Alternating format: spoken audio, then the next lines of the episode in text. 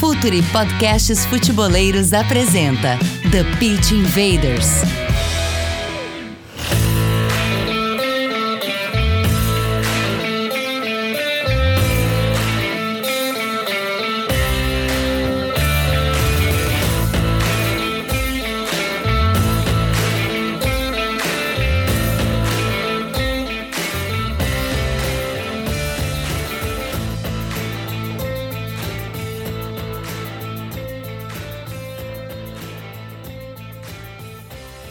Olá, futeboleiros! Olá, futeboleiras! Futre apresenta The Pitch Invaders, episódio 258. Sejam muito bem-vindos a mais um TPI aqui no Futre, nosso programa de entrevistas, onde você acompanha toda sexta-feira, a partir das 7 horas da noite, aqui no YouTube, depois nas demais plataformas de streaming de áudio, tudo disponível para você conferir mais um episódio do The Pitch Invaders. E nessa semana, muito feliz aí de receber o técnico mais longevo no futebol aí do, do Sub-20, né? Tá com 20 meses à frente do América Mineiro, que a gente tem o prazer de receber aí com a gente. Veio, acompanhava muito pelas redes sociais, acompanha ele pelo, pelos perfis, mas é um prazer ter ele aqui pela primeira vez e eu espero muito que ele sinta-se em casa aqui, que é o professor William Batista, técnico da equipe do América Mineiro.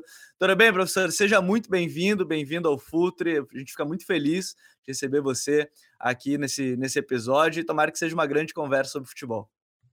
É, tudo bem, Gabriel, Douglas, agradeço o convite, né? Fiquei bem, fiquei bem honrado e feliz. É, é um prazer enorme estar falando para um, para vocês, né, que, que, que ganhou tanta notoriedade. O trabalho de vocês é um trabalho bacana, um trabalho que, que o pessoal do, do nosso meio do futebol e, e quem ouve e assiste respeita muito.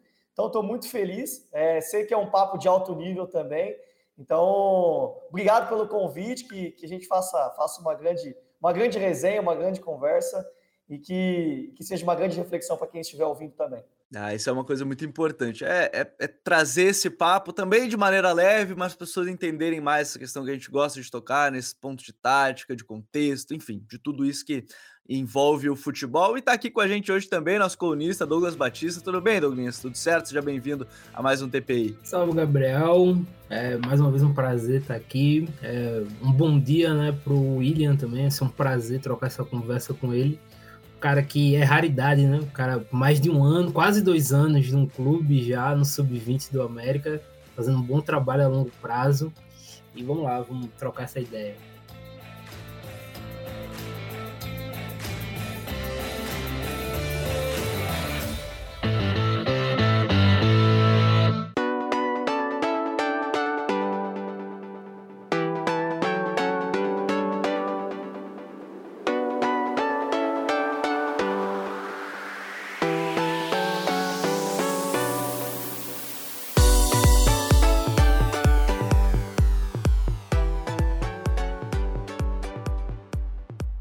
A gente tem que começar o assunto como sempre iniciamos o TPI, William, falando sobre o tal do contexto, que é muito importante dentro dessa estrutura toda que a gente vive no futebol. O Douglas falou nesse assunto, é uma raridade um treinador estar tá tanto tempo à frente de um clube, é, mesmo que seja de base. Hoje em dia a gente tem visto, às vezes, saídas muito rápidas de treinadores.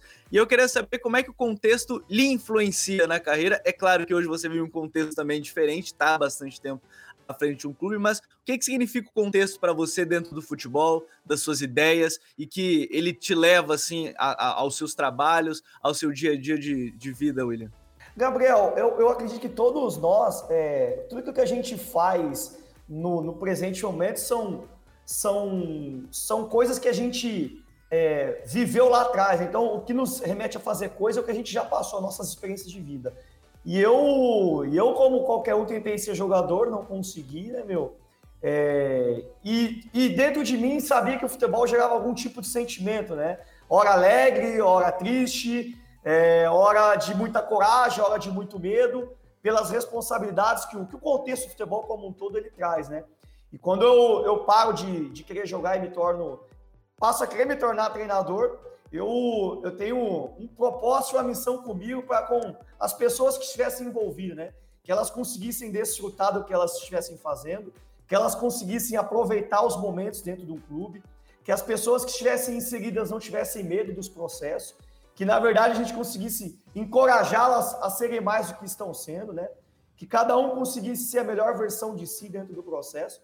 Então, tudo que é, o contexto que, que, que o futebol traz de responsabilidade, de exigência, né, de, de pressão, de medo, às vezes, é, eu meio que sempre tento ir contra tudo isso, no sentido de não, é possível desfrutar também, é possível se divertir através do que a gente faz, é possível cumprir propósito e missão dentro do clube. Né? Hoje a gente sabe, Gabriel, tem um propósito claro para nós no Sub-20 do América e no América como um todo, na base, que é fazer com que as pessoas desfrutem, desfrutem do jogo, que elas assistam, o torcedor desfrute, a diretoria desfrute, os jogadores desfrutem, né? E isso vem sendo uma marca muito forte para nós, sabe, Gabriel? Dentro do nosso trabalho há mais de 20 meses.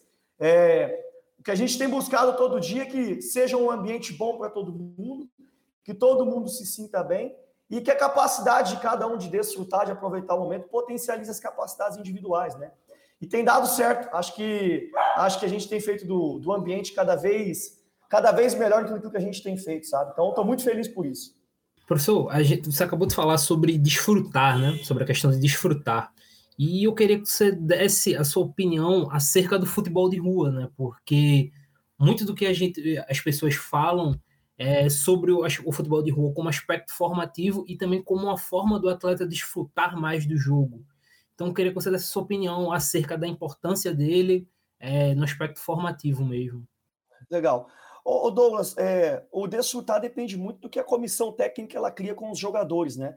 É, muitas vezes a gente tem que colocar atividades ou situações, cenários, e atividade, por mais complexa que às vezes ela possa ser, precisa é, existir um envolvimento do jogador com ela, né? Que ele se sinta parte da atividade. Existem muitas atividades que são, por exemplo, limitadoras em algumas ações, que isso frustra um pouco o jogador dentro do treino, dentro das atividades, e faz com que o jogador tenha menos envolvimento ou capacidade de, de se envolver com a atividade, e aí diminui muito a capacidade de evolução, né? E se a gente pegar hoje, né, Douglas, o, a questão do futebol de rua, hoje os garotos, as crianças jogam muito menos do que jogavam lá atrás, é muito pelo desenvolvimento das mídias sociais, desenvolvimento da nossa tecnologia, né, como um todo. Então, o envolvimento das crianças desde cedo está muito mais envolvido com o que é tecnológico do com o que é prática de, de fato, né? Seja com futebol, seja com qualquer outra, outro tipo de brincadeira que também se fazia muito há uns tempos atrás. E a gente tem que tentar trazer isso para dentro do nosso ambiente quando a gente pode, né, Douglas? É, o nosso jogo, por exemplo, no 20 do América, é um jogo onde a gente busca ser protagonista, busca ter a bola, busca é, com que os jogadores gostem de ser protagonistas e para que a capacidade deles de ter a bola e de se divertir com a bola seja cada vez maior. Então, eu acho que depende muito da elaboração como um todo, do treino, do dia a dia, tudo aquilo que a gente faz com os jogadores. É, William, dentro dessa ideia ainda, acho muito legal a gente começar tocando nesse ponto, ainda mais para quem está há bastante tempo nesse futebol formativo, a gente está falando de uma nova geração também, você falou, eles não jogam mais tanto, né, futebol de rua no caso, mas eles estão cada vez mais conectados, eles estão ali na internet, estão vendo tudo, estão lendo tudo, ou estão no YouTube, estão no TikTok, estão em todas as redes sociais, estão no Twitter, enfim, é, isso influencia muito hoje, você percebe assim, o jogador talvez não sei se ele é um pouco mais introspectivo, se ele é um pouco mais na dele, se ele prefere ficar no mundinho dele, às vezes, das redes sociais. Como é que é para o treinador lidar com esse, esse jogador que é de uma outra geração? Querendo ou não, ele é de uma outra geração da nossa, uma geração mais nova, geração que está sempre nas, nas redes sociais, ainda mais, né? Ele vive mais nesse mundo. Como é que é lidar com esse jogador atual, né? Essa nova geração, William? É, assim, tem os pontos ruins e os bons, né, Gabriel? Por exemplo, é, eles é, seguem todas as páginas de futebol no Instagram, né? E isso faz com que eles se tornem mais críticos também em algumas coisas, se tornem mais inteligentes, mais interessados em algumas coisas. Muitas vezes eles trazem vídeos para a gente que eles vê e gostam e falam: Ó, oh, isso aqui é legal. É, então, porque a quantidade de informação, seja ela boa ou ruim, ela agrega algumas questões que são boas e ruins também, né? E e tem sido assim, ó, ó, Gabriel, eu acho que o ambiente que a gente cria é, para que o jogador se comunique mais dentro do treino, para que ele tenha a capacidade de se expressar maior dentro do treino, ela precisa existir. Eu percebo, eu percebo que muitas vezes a insegurança deles em se expor no ambiente, em falar no ambiente, né? Porque é, foram criados se expondo menos, falando menos, conversando menos, ela é maior, né? principalmente pelo medo de ser julgado por algo, eu vou falar algo não vai ser bom, ou eu vou falar o companheiro vai dar risada, porque eles estão muito mais acostumados a se expor em mídias sociais, né? Onde existe ali uma existe algo meio velado em relação a tudo isso, né? E Essa... é o mundinho deles ali, né? É, ali é os meus amigos, é, é o meu círculo, né? Exato, exato. Então, a gente tenta, eu particularmente tento criar alguns marcadores de atividades, algumas palavras-chave que eles acabam usando, né? Eu acho que a capacidade da gente como líder influenciar as pessoas que a gente está à nossa volta e criar nelas capacidade de poder liderar, ela, ela, ela consegue é, influenciar os jogadores, influenciar o próximo. É, eu peguei o time, quando eu assumi o time, por exemplo, nossos jogadores não, não eram jogadores que se comunicavam tanto, não eram jogadores que tinham capacidade de liderar, mas hoje eles têm, né? Muito pelo que a comissão fez com eles, deixou eles à vontade no ambiente. Acho que o ambiente tem que ser propício, viu, Gabriel? Em qualquer coisa, né? A gente vai fazer o Gabriel tem o, o, o ambiente tem que fomentar aquilo que a gente quer. A gente fomenta muito a comunicação dentro do nosso grupo. É, William, eu queria fazer uma pergunta, porque uma das coisas que a gente fala muito, é, a gente, assim, enquanto mídia, é, é sobre a transição da base para o profissional, o quão é importante o clube fazer bem uma transição entre base e profissional.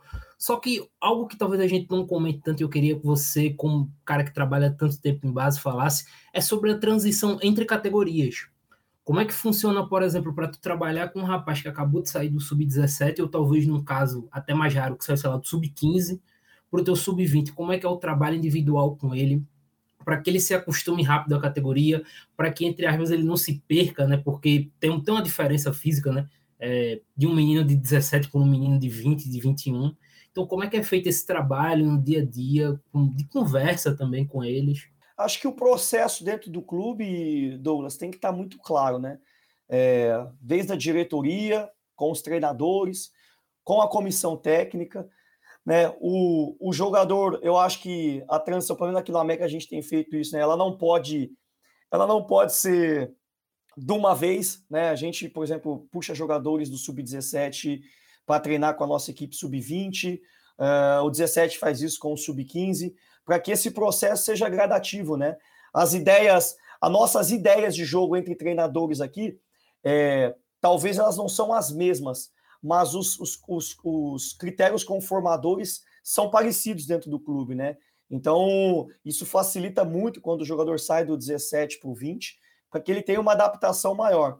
A questão física que você falou, a questão de adaptação de velocidade da bola, velocidade de confronto, de duelo, é uma coisa que a gente tem que ter paciência, né, Douglas, com, com, com o tempo. Acho que tudo é tempo. Cada jogador tem um tempo também. Há jogadores que, igual a gente tem 0,5 da nossa equipe hoje, 20, que é protagonista, que joga como titular.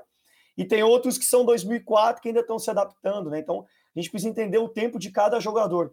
Não dá para fazer uma comparação de um com o outro. Ah, mas o fulano transitou já rápido do, do 17 para o 20 e o outro também tem que transitar. Não, acho que é, ter paciência necessária, entender o processo de cada jogador, analisar de maneira individual, acho que não pode ser generalista, né? No futebol, muitas das coisas são generalistas, né? A gente pega e coloca tudo num pacote só. E acho que não, acho que tem que ser de caso a caso, de maneira particular, para que o jogador daqui a pouco consiga performar, né? Uma coisa é potencial, sabe, Douglas? É, potencial. Outra coisa é performance. Muitas vezes o cara performa no 17, sobe para o 20 como potencial, mas não performa de imediato. E é preciso ter paciência para poder performar. Né? E há outros que performam muito, mas não tem o potencial de projeção, talvez, e ajudem outros que têm potencial a performar. Então é entender também quem tem performance, quem tem potencial, quem tem potencial e performance, para que atinja um nível, um nível interessante dentro do clube. Né? Agora, é, entrando um pouco mais nessa parte de campo também, é, essa parte de, de maturação do jogador, acho que ela é muito importante. Às vezes a gente acaba, é, eu acho que o, o, William toca num ponto importante, todo mundo, cada um tem o seu, o seu processo. Como é que é para o treinador observar essa parte também? Porque ele tem que ser é, é claro que alguns jogadores vão maturar antes e vão dar um desempenho antes, vão chegar, às vezes, até no profissional antes, mas talvez não tenha é, a capacidade de evolução que vai ter outro jogador que não maturou, que talvez fisicamente ali vai demorar um pouquinho mais. A gente fala muito dessa questão do jogador que nasce em janeiro, para o jogador que nasce em dezembro, em termos de categoria, né, William? É, como é que é esse trabalho criterioso também para o treinador observar isso no campo, conseguir distinguir, saber o momento certo de, e, e sabe que ele vai evoluir? Como é que é esse trabalho que eu imagino que seja uma parte bem difícil também da análise do treinador ao longo do dia a dia? É, eu acho que isso se, se mistura muito com que a gente, como treinador, pensa a nível estratégico, sabe, Gabriel? Porque, assim, ó, por exemplo, a gente, eu já trabalhei com jogadores que não eram, por exemplo, maturados, mas que eram extremamente inteligentes, né, absurdamente inteligentes, e que, e que eu precisava, enquanto treinador, encontrar cenários para que essa inteligência dele é, fosse notória dentro do jogar dele, né? E para mim tem algumas diferenças básicas entre jogadores que, que eu já falei em, em outros lugares que é, existe um jogador que para mim joga muito bem em pequenos espaços, então é, jogadores que são mais técnicos, que talvez não maturem tão cedo, mas que são extremamente inteligentes e que jogam melhor em pequenos espaços, né? Que são jogadores de mais habilidade. E esses jogadores precisam de cenários que um pequeno espaço seja vantajoso para ele. Há outros jogadores que são muito melhores em grandes espaços, né? Quando o espaço dentro do jogo não é mais não é tão reduzido, que são ações de alta velocidade, de enfrentamento, de um contra um. E aí há jogadores que eu acredito que sejam os dois, né? Muito bom em pequenos espaços e tão bons em grandes espaços. E eu acredito assim, Gabriel, jogadores de pequenos espaços geralmente são não são maturados, né? Pelo menos assim, a grande maioria que eu peguei não eram. E eles aprendem a resolver ou solucionar os contextos do, do jogo da maneira que eles entendem o jogo deles, né? Que é através da inteligência, da técnica. Jogadores que não são tão rápidos aprendem bem intuitivamente primeiro como passar bem a bola, como se desmarcar bem, como se associar. E eu, eu gosto de criar cenários, Gabriel, onde a, a capacidade do jogador seja potencializada. Não adianta eu pegar um jogador, um meia, por exemplo, que, que é muito bom em espaço pequeno, e eu tenho alguns meses. A gente contra o Fortaleza entrou com, na estreia do Brasileiro, entrou com três meio de campo, que nenhum dos três tem mais de 1,70 de altura, né? Um é o Theo, um é o Lucas Gabriel e o outro é o Diogo. Os três têm 1,67, 1,66. Não são jogadores fortes, fisicamente falando, mas são jogadores com muita inteligência em pequenos espaços. Então, o que eu tenho que fazer? Criar cenários que, para eles, aconteçam constantemente dentro do jogo, pequenos espaços, para que eles tirem vantagem dentro do jogo em relação ao adversário. O Fortaleza, por exemplo, tinha um meio de campo que era muito maior, muito mais forte, mas que em pequenos espaços não era não era tão não era tão eficiente. Tem uma frase, o Gabriel, um vídeo do Cruyff, que ele fala o seguinte, é, do Busquets, do Xavi e do Iniesta, que se colocasse os três para defender 20 metros, todo mundo passava por toda a parte. Mas se colocasse os três dentro de 7 metros, eles eram imbatíveis. Né? Então, o que é bom e o que é mal são as distâncias. Eu acredito em distância. E eu acho que para o jogador não maturado, ou jogador tão bem fisicamente também, né? É, são as distâncias. Eu tenho meias aqui também que são contrários, que, que se eu colocar o Vinícius, por exemplo, que fez uma baita Copa São Paulo, que é o nosso um dos nossos camisa 8, que é muito forte, se eu colocar em espaço reduzido, acaba, não, não, não tem jogo. E eu preciso com que ele ataque espaço o tempo todo. Acho que a análise nossa, enquanto treinador, Gabriel, tem que ser de, de identificar o jogador que a gente tem e gostar dele no que ele tem. Não adianta eu querer que o meu jogador que tem uma coisa faça outra. Seja ele físico, que seja técnico, ou seja muito técnico, que queira ser físico. É, é eu ter uma moto e querer que a moto ande como um carro de quatro rodas. É, é ter um carro de quatro rodas. Eu, eu tenho um carro e querer que o carro ande dentro dos corredores do trânsito, e não tem como. Né? O carro é carro e a moto é moto do trânsito. Para mim, o jogador é a mesma coisa. Fala, futeboleiros, tudo bem? Eu espero que vocês estejam gostando do episódio de hoje. Mas antes de seguirmos com esse bate-papo, eu quero fazer um convite para vocês. Se você quiser receber conteúdo exclusivo no site, ter acesso às matérias fechadas, vai lá na aba Club e faça parte do Futuri Club por apenas R$ 12 mensais ou até mesmo em planos semestrais com desconto ou até mesmo anuais você ainda vai ter direito a desconto nos cursos do Futre. Então, fique ligado. Além disso, eu quero lembrar para vocês que esse episódio também tem o apoio do Futre Pro, o departamento de análise e mercado do Futre. Seu time gasta menos dinheiro e ganha mais jogos. Para mais informações, mande um e-mail para comercial@futre.com.br. É, William, pegando essa tua fala de agora, eu queria que você comentasse como é justamente essa tua com comunicação e troca de informações com os atletas acerca disso. É, por exemplo, como você chega, chega, chega no Vinícius, que você acabou de dar esse exemplo, que é um cara que é melhor em espaços longos, atacando espaço do que no espaço reduzido. Como é que você conversa com o atleta e convence que para ele é melhor ele jogar em tal cenário, se adequar a tal cenário, da mesma forma que com outros é outro cenário? Porque a questão de passar informação também é muito importante, né? Do convencimento ao atleta. É verdade, é uma pergunta boa. O Vinícius, por exemplo, o Vinícius chegou no, chegou no clube, o Douglas, em outros lugares nunca tinha feito gol e chegou de cinco. E ele é muito forte, é extremamente forte e ele não passava da linha da bola. Eu falava, porque tu parece um pêndulo. A bola vai, você fica. A bola passa, você fica também. E, e o cara é forte, é rápido, Oh, eu falei, Vinícius, eu falei, eu falei, Vinícius, tu sabe o que tu tem de bom? Ele falou para mim, não sei. Eu falei, ah, você é forte e rápido, você tem que atacar espaço o tempo todo. Se você ficar pro pé, é ruim para você. Eu falei, se você quiser ficar pro pé, eu vou botar os outros que são bons no pé para poder jogar. E aí ele gostou da ideia, né? Eu comecei a colocar ele de 8 e de 10, né? Para ele atacar espaço, Douglas. E, e, eu, e ele não ia, né? Ficava pedindo bola no pé e não ia. E eu falava, Vinícius, espaço, Vinícius, espaço. E a mensagem tem que ser para ele e para o time, né, o Gabriel e Douglas. E para o time, quando dava bola no pé, pro Vinícius, não, o time do Vinícius, não, no Vinícius é espaço, não joguem no pé. E o Vinícius, na, no segundo jogo dele, ele, ele faz um gol pelo campeonato. Na semifinal do Mineiro, ano passado, ele faz um gol atacando espaço. Aí eu, eu fui nele, né? Falei, e aí, Vinícius, como é que é? Tu nunca fez gol, né? Falou, não, nunca fez gol. Eu falei, como é que tu fez gol agora? Atacando espaço. Eu falei, agora você vai fazer o quê? Eu só vou atacar espaço, ele falou para mim. E eu acho que tem que ser muito isso, né? Eu gosto muito, Douglas, de usar de ser meio lúdico às vezes com os caras, sabe? De falar de uma maneira meio, meio, meio lúdica mesmo, porque é, tem que atingir o cara no sentimento, né? acredito que tudo que a gente atinja tem que ser de maneira que seja sentimental. Eu falo muito assim, ó, eu só consigo convencer algo de alguém se eu mostrar que é vantajoso para alguém.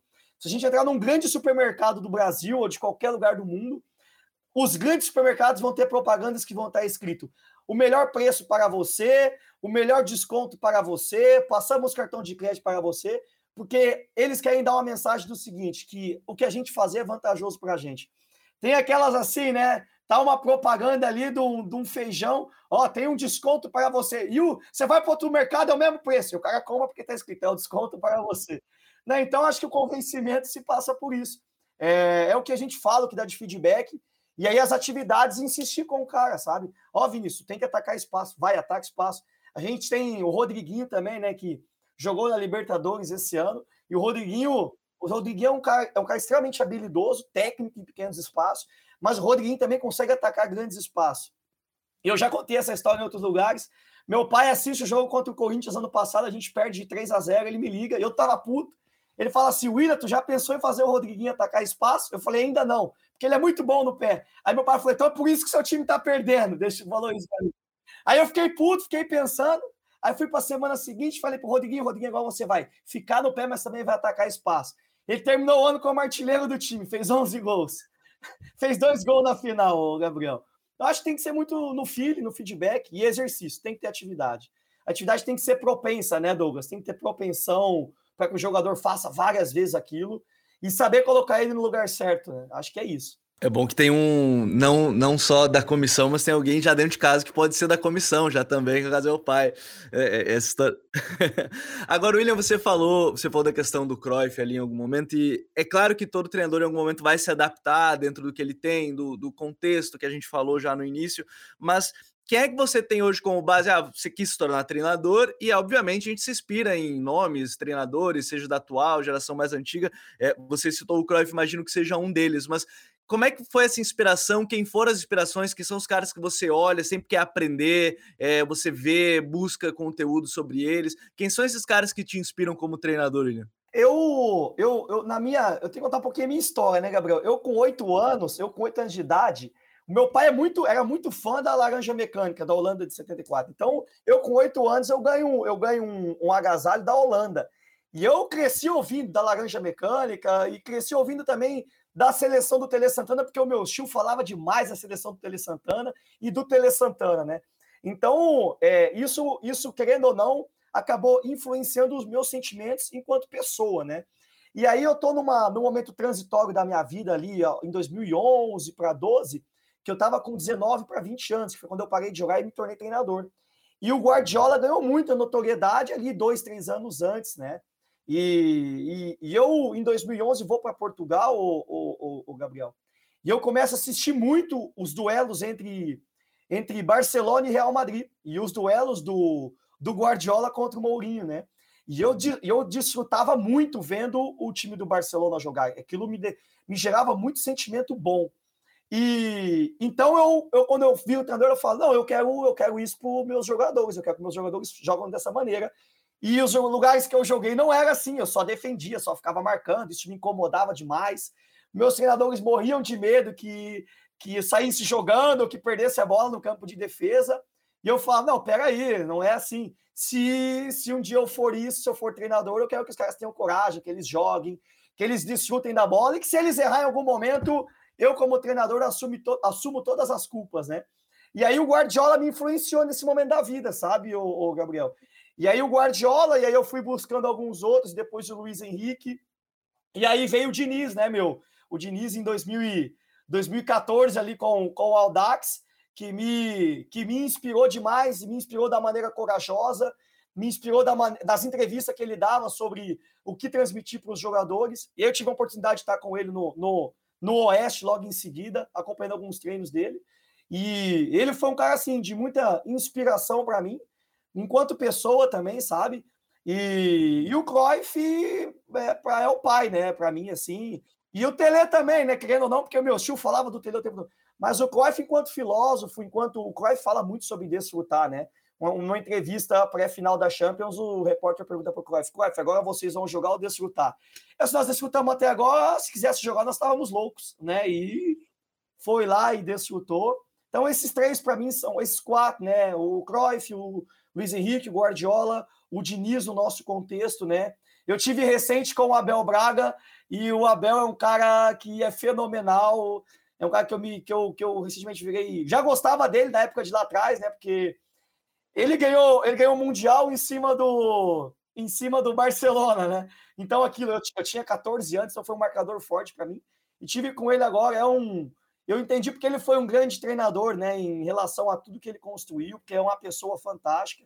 Acho que antes a gente ter grandes ideias, precisamos ser grandes pessoas, Gabriel. E influenciar vidas, influenciar pessoas, fazer o bem né? O futebol não é, para mim, não é sobre o jogo, né? É sobre o que a gente consegue transmitir, deixar de legado para as pessoas que estão à nossa volta. É muito legal, inclusive, você citar o Diniz, porque o Diniz ele é justamente muito conhecido por ser um bom formador, né? É, desde quando ele chega no profissional, ele transita muito bem.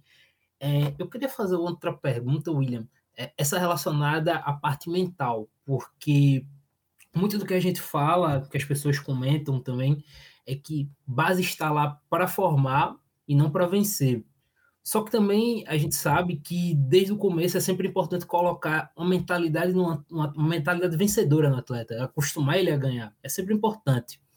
É, eu queria saber como é que é justamente o teu trabalho para colocar essa mentalidade do atleta de que é importante ele vencer, é importante ele performar em jogos grandes, mas ao mesmo tempo, às vezes, se ater um pouco ao resultado. A, a, eu acredito assim, Douglas, a vitória, a ganhar, ganhar muito, é, não se justifica em teu discurso sobre ela.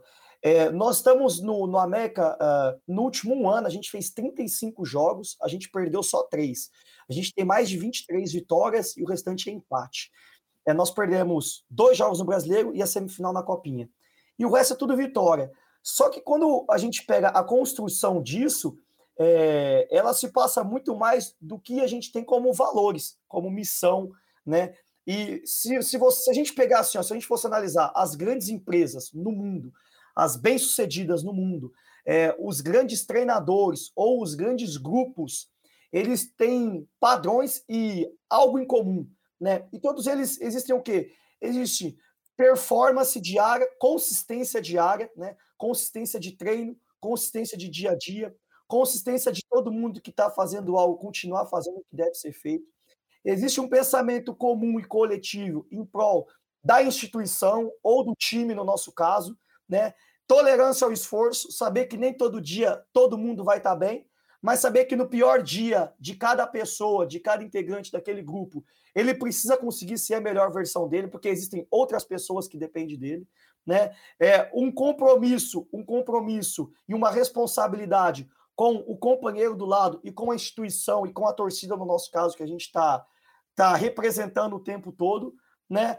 É, todas essas coisas vão levar à vitória. Eu acredito que essas coisas bem estruturadas e bem enraizadas dentro de um grupo, que é o nosso caso, ou um grupo qualquer empresarial, eles vão, vão levar às vitórias. Eu acho que a vitória ela é um meio, né, para se tornar bons jogadores, para se tornar equipe vitoriosa, porque se a vitória tiver fim nela mesma, se a gente olhar para a vitória só como vitória e olhar só para ela, todos esses pontos que eu falei, talvez eles sejam esquecidos.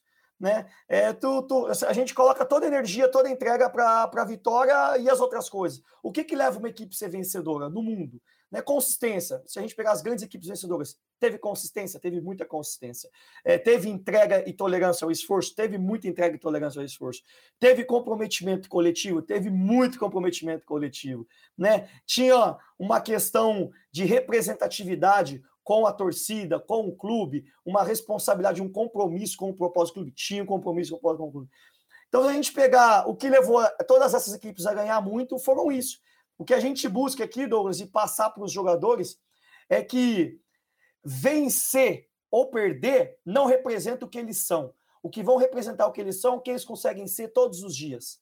E se eles forem coisas boas todos os dias, se eles forem compromissados todos os dias, se no pior dia da vida deles conseguirem ser, ser bom, a melhor versão, com certeza eles vão se tornar vencedores. Né? A gente pega assim, ó, um ambiente de futebol, eu falo para eles, o a mãe e o pai ligam, o empresário liga e pergunta: você jogou bem? Você vai ganhar hoje? Você vai ganhar o próximo jogo? Quando na verdade a pergunta é: você está compromissado para o próximo jogo? Você está compromissado com, com, com o propósito? Você vai desfrutar quanto do próximo jogo? Você vai estar envolvido quanto no próximo? Você está disposto a quê para o próximo jogo? Você está disposto a se esforçar ao máximo para o próximo jogo? Porque se tudo isso estiver acontecendo, fatalmente tu vai ganhar mais do que perder, tu vai ter mais vitórias do que derrotas. E no momento que tu perder, você vai saber, ó, não, a gente tem um caminho a ser seguido e a gente vai conseguir seguir ele até o final, porque se a gente estiver fazendo isso, em algum momento a gente vai ganhar. Sabe por quê, Douglas? É, poucos grupos no mundo conseguem ter a capacidade de ser resiliente, de ter tolerância ao esforço, né? de no dia mal conseguir ser bom, né? de pensar no time acima da gente. Acho que, acho que isso é a nossa, a nossa mentalidade. Hoje a gente tem alguns pilares de valores, Douglas, dentro do nosso elenco, daquilo que a gente faz, que é compromisso e responsabilidade com a instituição e com a torcida, desfrutar, tolerância ao esforço, é, integridade, saber que todo o time e toda a instituição e torcida está acima da nossa vaidade e, e conectar isso tudo para que a gente consiga transferir para o nosso jogo e para o nosso campo. O nosso jogo reflete tudo aquilo que a gente vive no dia a dia. Né? A gente tem algum, algumas falas dentro dos jogos, Douglas, que quem já assistiu o jogo nosso os meninos gritam, né? O América não, não desiste, o América não tem cansaço, o América joga com o coração, né? o América representa a instituição e a torcida.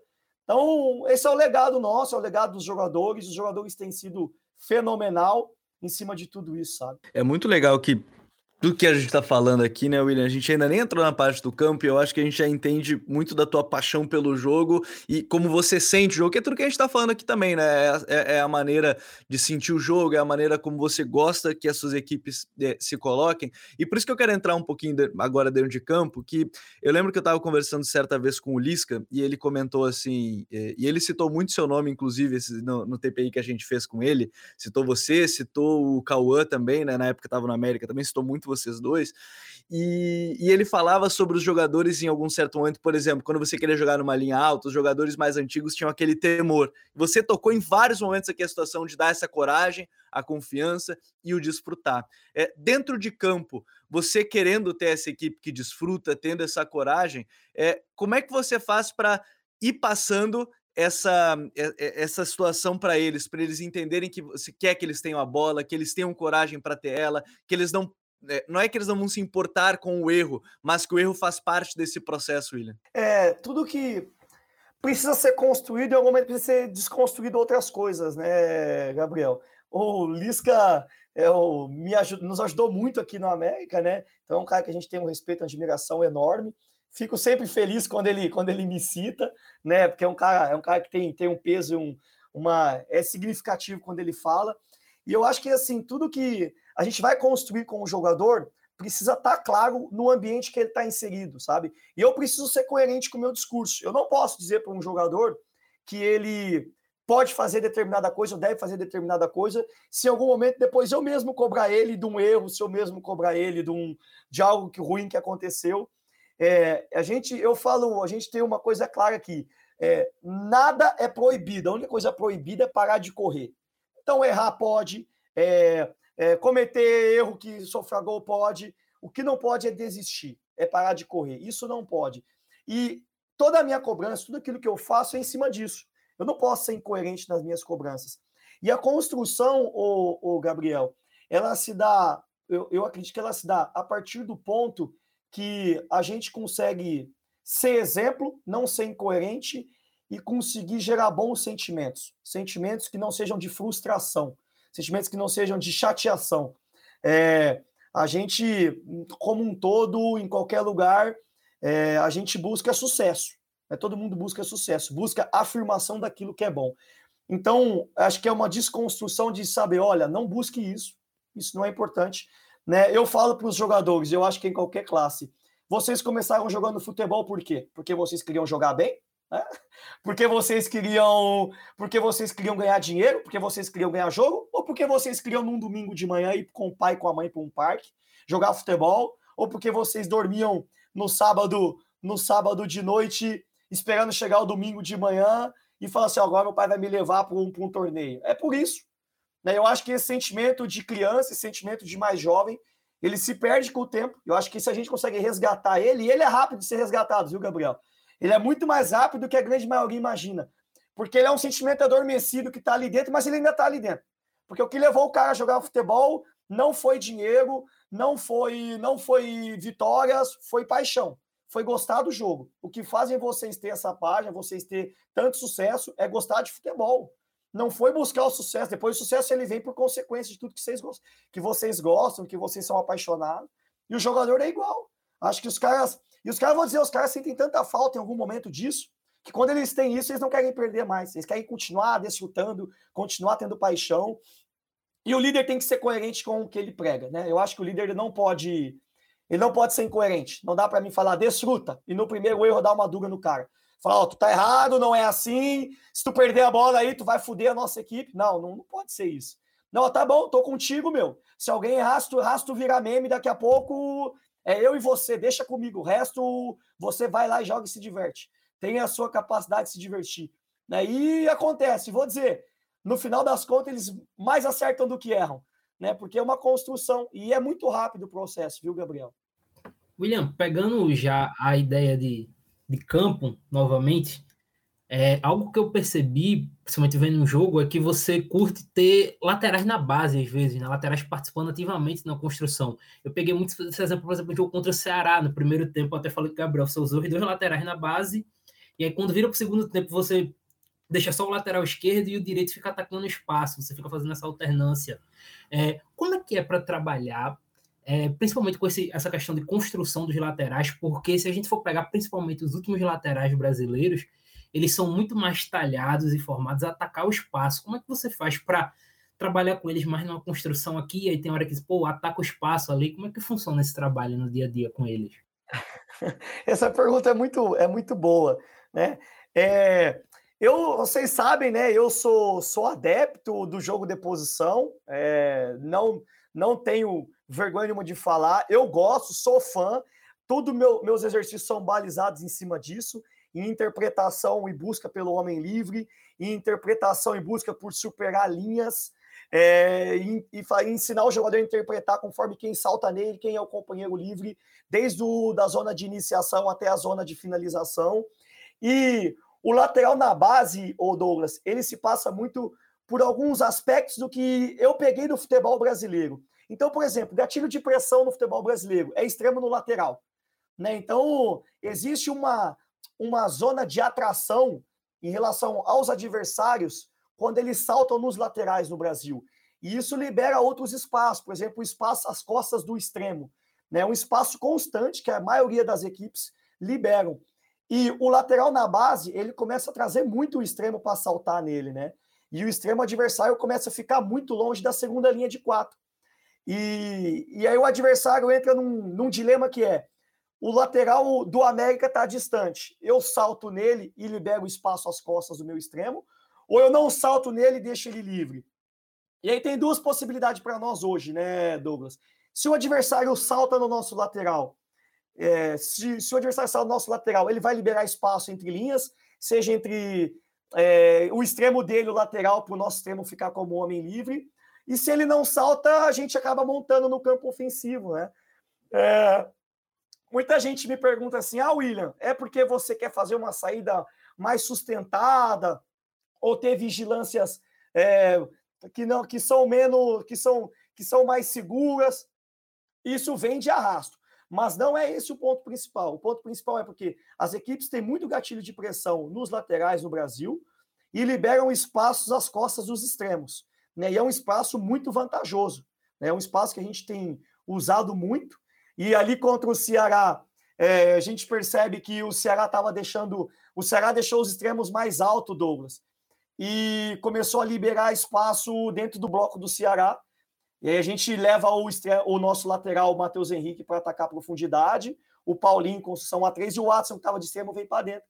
E a gente consegue criar uma superioridade com cinco jogadores, né? O Watson, o Kevin, o Theo de 10, o Kanté de 8 e o Renato de, de, de falso 9. Né? E aí os extremos deles começam a ter que fechar no, no meia do Watson e liberam o Matheus Henrique na beirada. Mas foi muito pela questão estratégica. Mas assim, o, Douglas, é pela questão do homem livre. Né? O adversário começa a ter dúvida. Eu salto no lateral do América e meu lateral, se você perceber, joga sempre mais fechado, né? no meio espaço, né? entre corredor lateral e corredor e corredor central, para que quando o extremo adversário salte nele, salte mais fechado né? E, e aí libera muito a trajetória diagonal para fora, né? O nosso lateral direito, o Matheus Henrique, por exemplo, com o Watson direto. Né? E aí o adversário começa a ter dúvida, salta no Watson como extremo, o lateral sai da linha e salta no Watson ou deixa o Watson livre? Se salta no Watson, começa a liberar a ruptura nas costas do lateral. Se não salta no Watson, o Watson recebe livre e ataca a linha. Né? Então é um. Acaba acontecendo um, monte de coisas por causa do extremo saltar no, no nosso lateral. E assim, tem muito a ver com distância, né, Douglas? Não é só colocar o lateral na base, né? Qual a distância necessária? Às vezes, se você pegar alguns jogos, o nosso lateral vai estar muito perto do zagueiro. Se você pegar alguns jogos, vai estar muito perto do corredor lateral, ou vai estar entre os dois, para que gere dúvida no extremo adversário, né? Geralmente, a, a distância do nosso lateral condiciona a distância do extremo adversário. E a partir daí libera outros espaços para a gente poder jogar com o extremo livre ou o nosso 5 livre. Contra o Bahia foi engraçado, Douglas. Se você pegar o jogo, o primeiro tempo foi muito bom e a gente estava contra o vento. E a estratégia contra o Bahia era ter lateral na base, mas um pouquinho mais avançado e em cima do corredor lateral.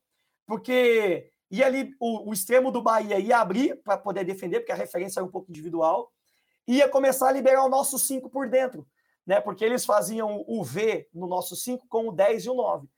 E aí chegou o um momento que eles não conseguiam mais fazer e acabava liberando o passe para o lateral, o extremo saltava no lateral e liberava o 5 na circulação dentro. E o 5 ficou muito livre durante o jogo. Aí começaram a fazer o quê? Marcar o 5 individual. Aí começou a liberar zagueiro contrário. Né? E aí, a partir do momento, lateral nosso direito com bola, zagueiro contrário livre, começamos a trazer o 9 para o pé. E o zagueiro saiu para caçar no pé. Os extremos começavam a atacar as costas dos zagueiros. E são coisas que o nosso time hoje, se, eu, se a gente dá um feedback, ó, muda a distância para. Sai do corredor lateral, vem para o meio espaço. Ou o 9 vem para o pé e os meias atacam a profundidade. Eles começam a fazer imediatamente. E tem muito a ver com distância, né?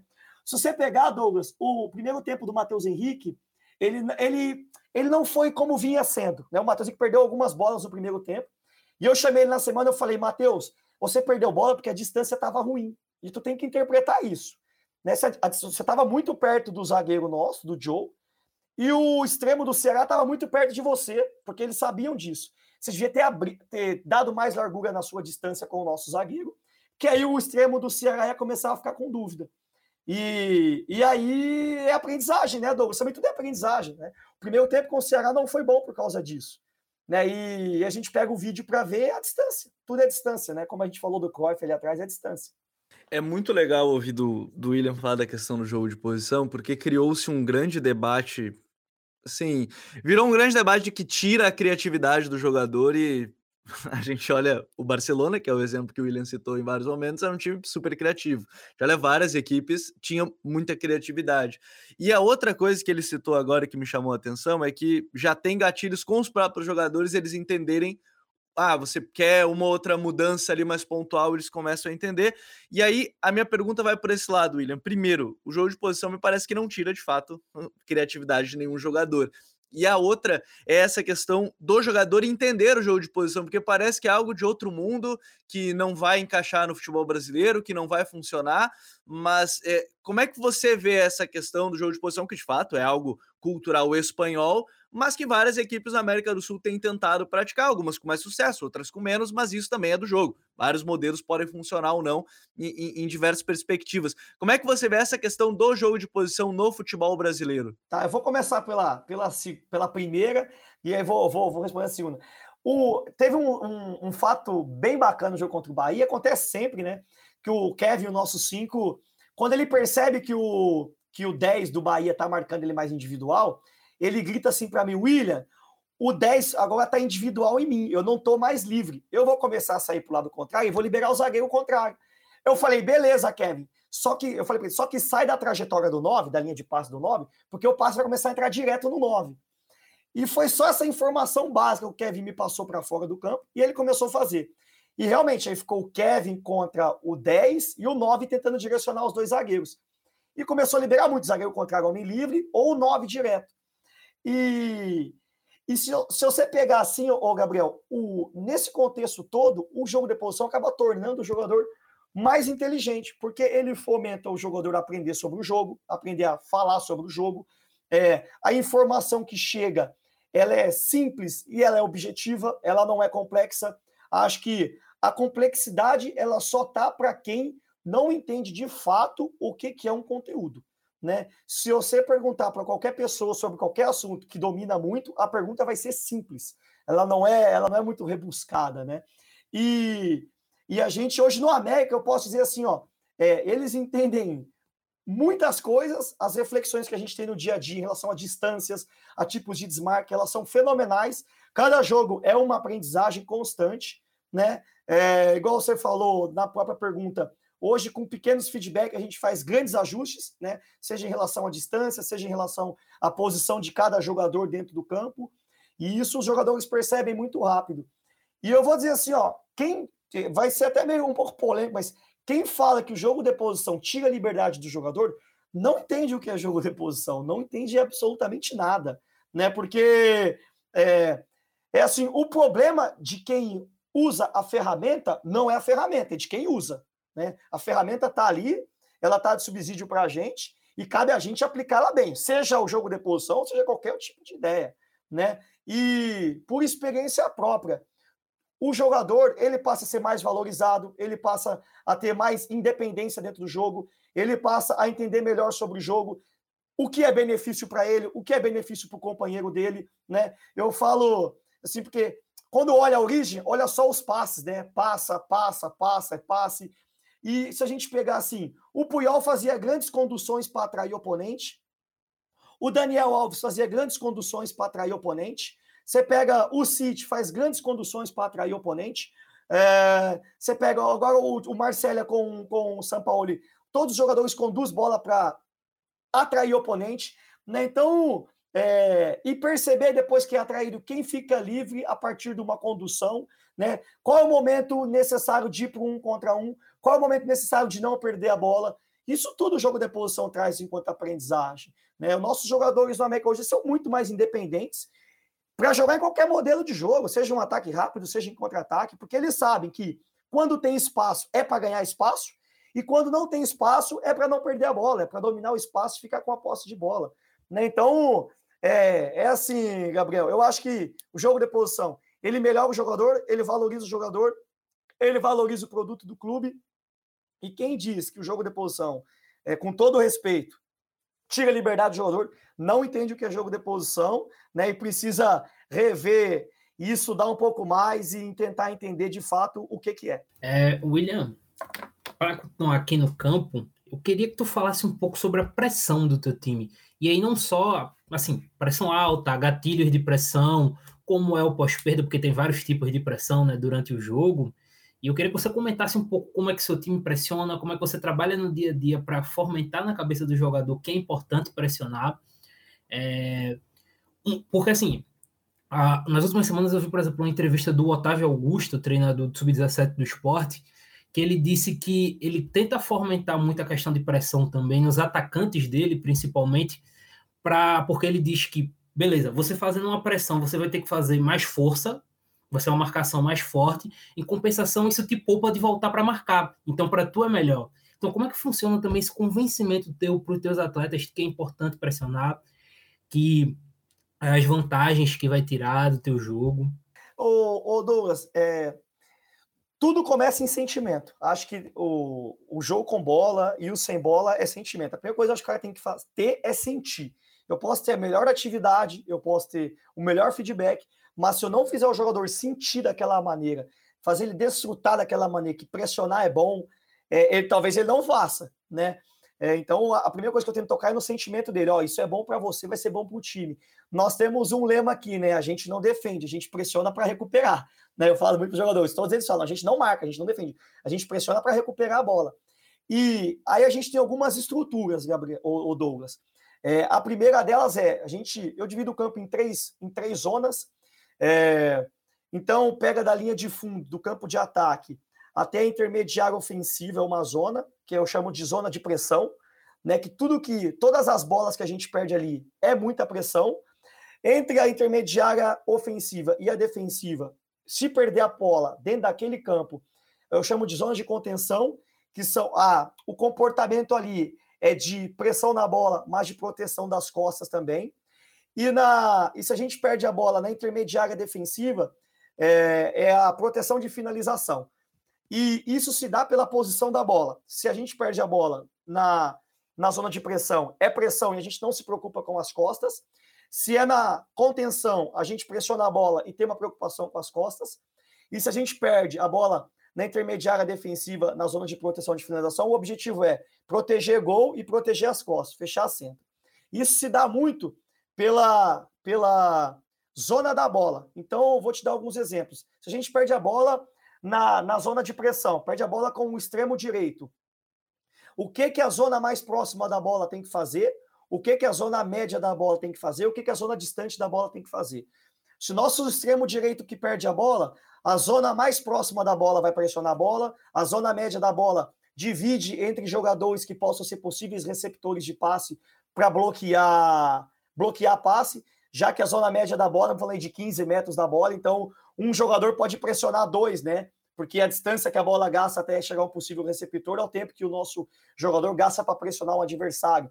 E a zona distante da bola, meu extremo esquerdo, por exemplo, ele vai defender a linha de quatro, vai proteger os zagueiros, os zagueiros vão tentar proteger a profundidade.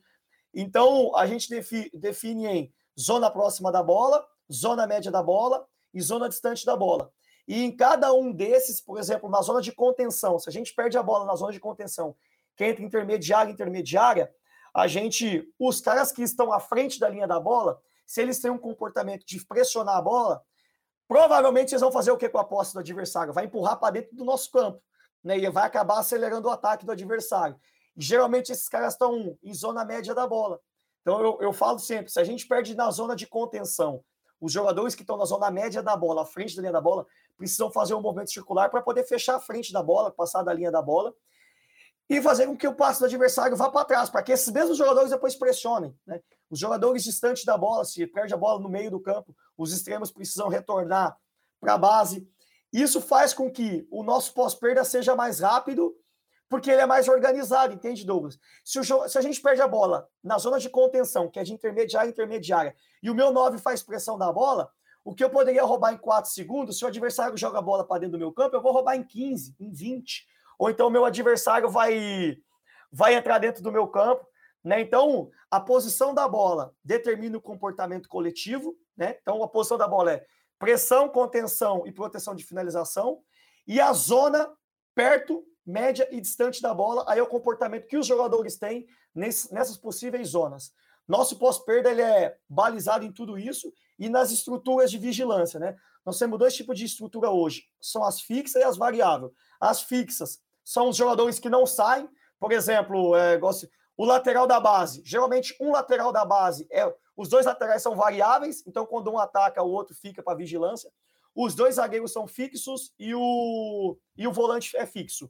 Se a gente colocar os laterais altos, aí vai ser variável os, o duplo volante, o 5 e o 8 e os dois zagueiros fixos.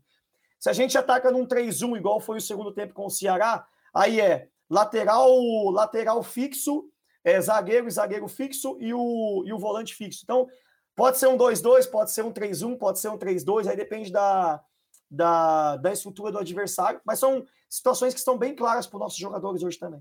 E, e, dentro disso, William, é legal também né, a gente tocar no ponto de você falou de alguns jogadores que a, eles percebem e podem conversar com você assim durante o jogo, aquele, aquele contato mais rápido ou no intervalo, mas e, esse é o ponto também que, que eu acho interessante. O, o, o ponto da liberdade do jogador no sentido você tem obviamente um plano, mas o jogo tem aquela parte do caos que é totalmente incontrolável. Né? O, o Diniz costuma falar bastante dessa questão, né, do caos, do incontrolável. É, como é que você trata a parte do controlável? A gente tem até um certo ponto que a gente controla do jogo, mas depois, em alguns certos momentos, tem coisas, tem muitas coisas que a gente não controla, né? É. O que a gente tem muito para nós, Gabriel, que a estratégia, é, assim, ó, o que, que é a diferença de objetivo e de missão? Eu vou dar um do que é para nós. Objetivo não tem conceito de valores envolvidos no propósito.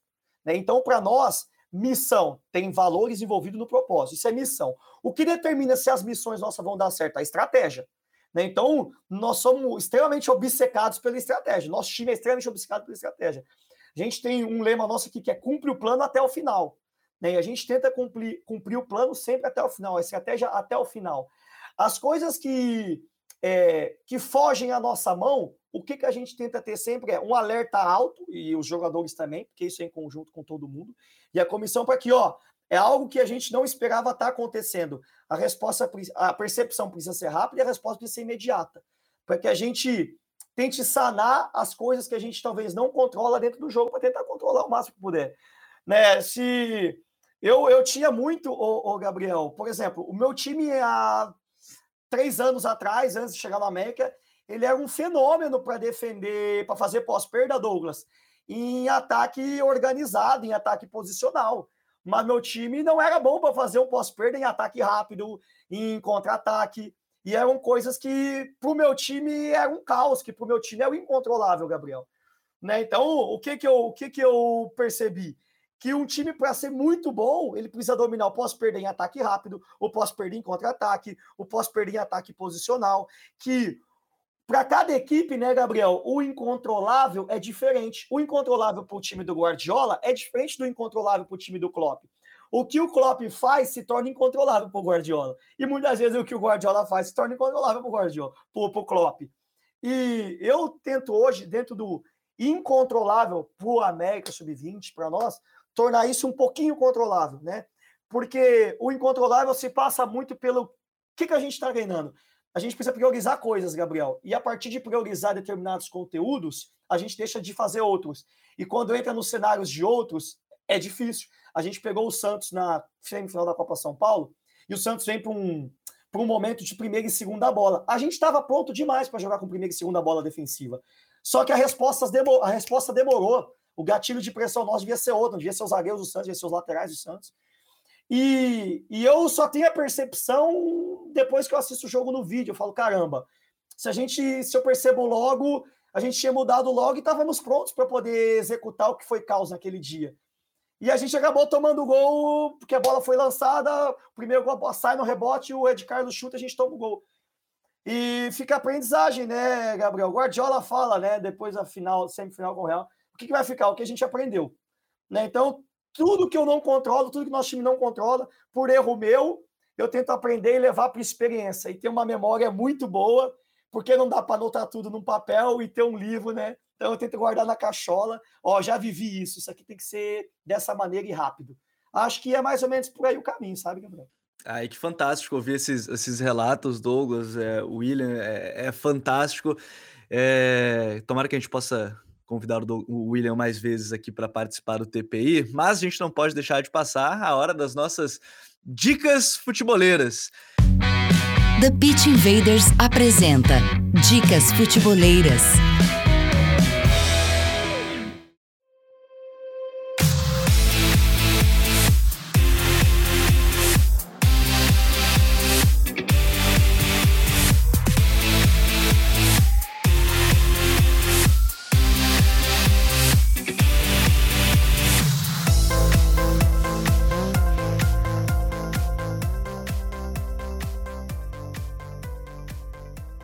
A minha dica, já que a gente tá falando tanto de futebol de base nessa, nesse episódio, né, com o William, que é técnico do América Sub-20, a minha dica, minha sugestão vai ser o texto de estreia do Matheus Soares, que ele teve nas últimas semanas, que ele falou um pouco mais sobre os jovens ali 2001, 2002, 2003, assim, essa, essa categoria, essa geração que são destaque desse Campeonato Brasileiro e que vale a pena a gente ficar de olho. Todas as dicas elas ficam aqui na descrição desse episódio, né? Na descrição, seja no YouTube ou também nas plataformas de áudio. Então, para quem quiser acompanhar, o texto bem legal lá no site mesmo, lá no Futre, tem um, os destaques 2001 para cima, né? Os mais jovens desse Campeonato Brasileiro para ficar de olho. Douglas, qual é a tua dica futeboleira?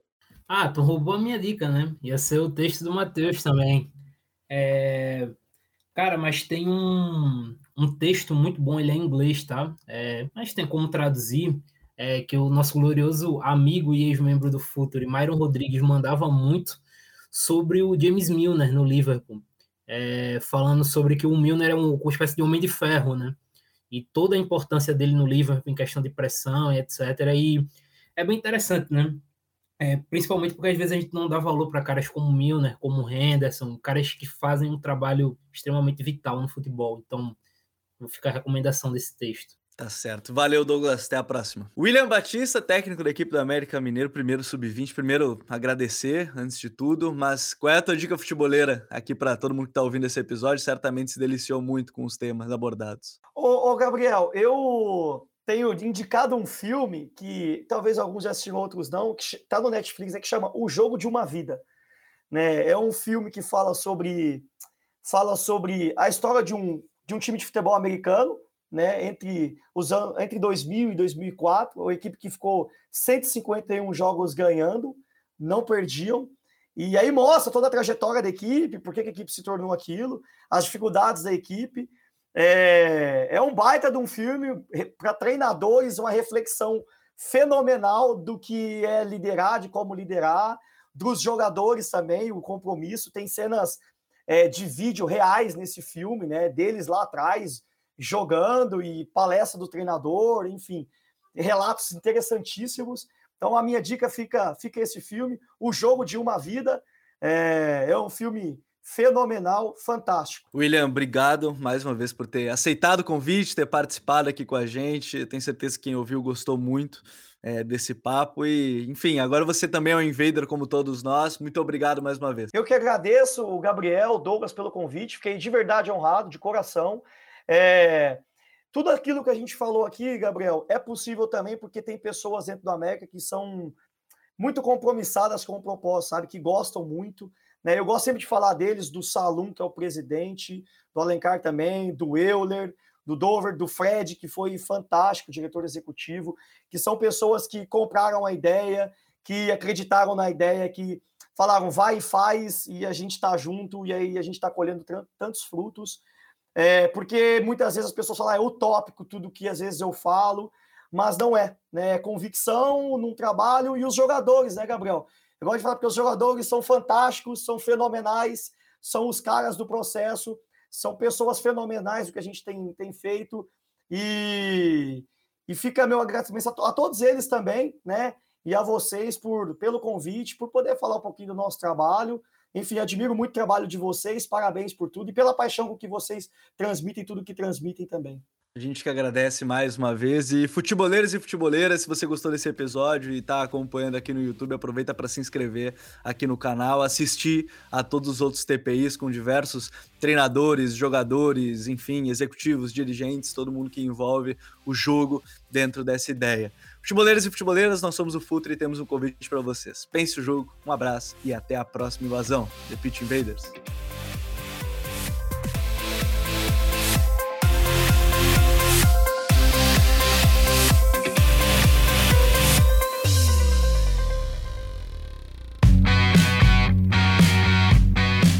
Yuri apresentou The Pitch Invaders.